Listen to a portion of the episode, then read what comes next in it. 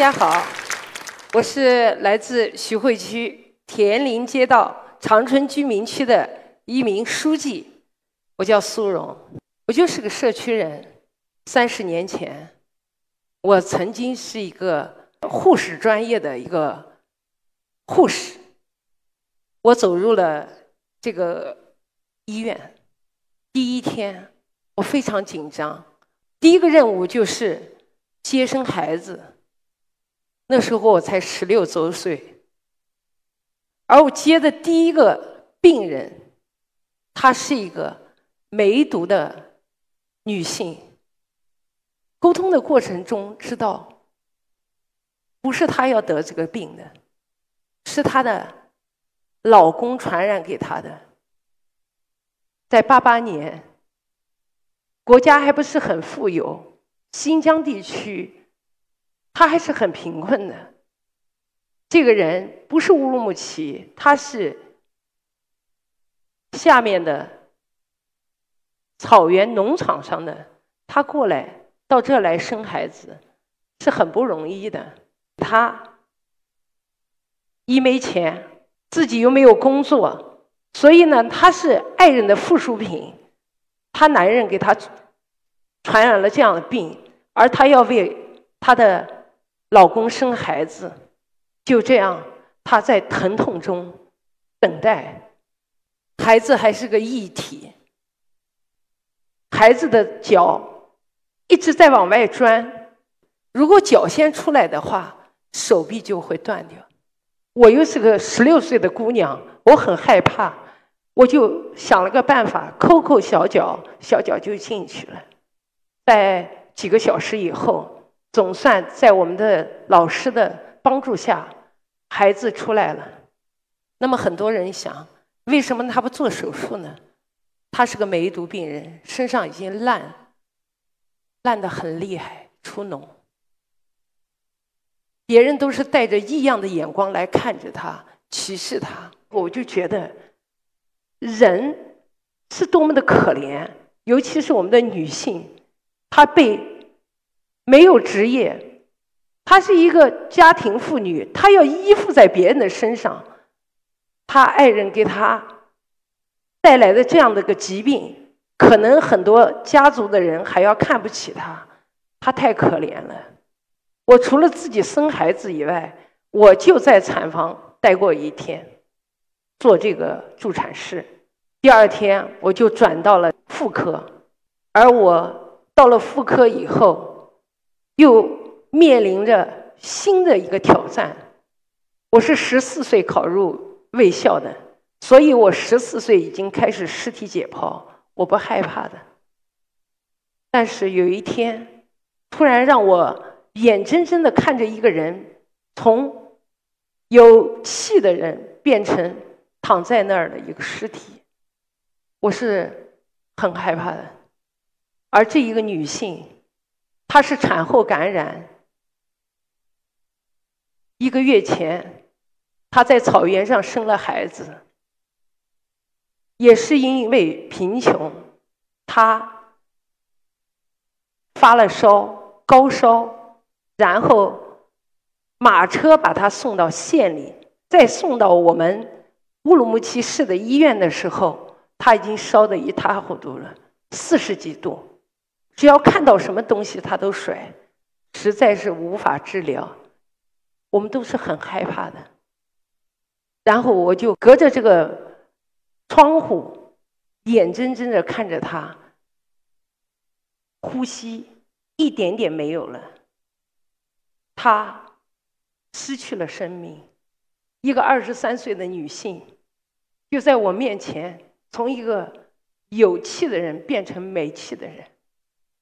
他的孩子才一岁，呃，一个多月，他还没有听到孩子叫他一声妈妈，还没有看到孩子的整个成长过程，他的生命就将悄悄的离去了。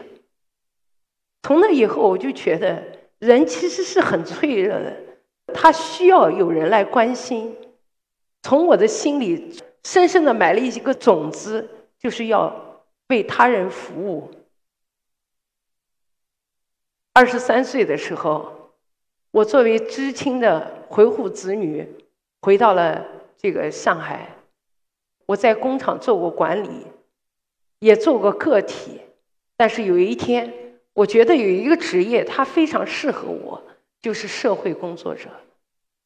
很多人觉得社区就是居委阿姨，一地鸡毛、鸡毛蒜皮的事情。其实，在二零零三年的非典中，已经改变了对职业的社会工作者的一个想法。我们是有原则的，我们是有定义的，我们也是有职业操守的。我们社会工作以利他主义为指导，通过科学的方法进行助人自助、案主自觉。我们要尊重人、关心人、帮助人，要有同理心，要学会接纳，要不批判。我们另外还要保密原则。所以，我今天的所有的图片，在三十年前是无法留下图片。那时候我十六岁，而我今天已经在社区工作十六岁了。三十年以后，我在一直。奉献的这个岗位中，我不想把别人的隐私作为我成长的光环，所以我没有提供任何照片。我希望它是一个空白点。那么，我讲我在社区里头经历了很多故事，但我今天要说的是一个失独家庭。我换换了很多居委。有一天，我走到了一个新的居委，我一直非常关心失独的家庭，因为呢，自己养出来的，心里头的那个无限的伤痛，当孩子逝去了以后，他是无法用任何任何的安慰话来抚平的。我走进了这样一个家庭，他很茫然，很措手不及，我不知道要怎么样来安慰他。我说。阿姨，这样，我把我的手机号码给你。他突然眼睛一亮，因为社区里头没有给我们提供手机，而愿意把自己手机号码给别人的人也不是很多。但是我十六年来，从来没有吝啬我自己的手机号码，我全公开。我只不过是一个给他电话的举动，只不过是我日常工作的一个日常状态。我就把我的手机号码就给他了。我看到他眼睛突然一亮，我没说很多，我说我下次还会来看你的。回去以后呢，我就开始去努力的去了解他。我相信人是可以改变的，所以我会去研究这个人，我就。努力的观察他。有一天，我正好获得一个奖，然后我们领导送了一束花给我，我就觉得这个花我很喜欢，但是我觉得他可能更需要这种荣誉之花，所以我捧好花以后，领导前脚走，我就带着这束花就赶到了他家。我敲起门，我说：“阿姨，您开门，这束花送给你，这是荣誉之花。”我来告诉你一个消息，我得了什么什么先进。他呀，你怎么会告诉我？我说我希望你是我的朋友，我把我的得到的荣誉来跟你进行分享。阿姨一听，她很开心。我就是，我就说，我说每一年呢，过年前的小年夜，我都是要和一些家庭一起分享、一起过的。我希望你一块儿来参加。阿姨说：“好的呀，很开心的就接受了这个。可是这一年呢，我接到了上海市这个团拜会的邀请。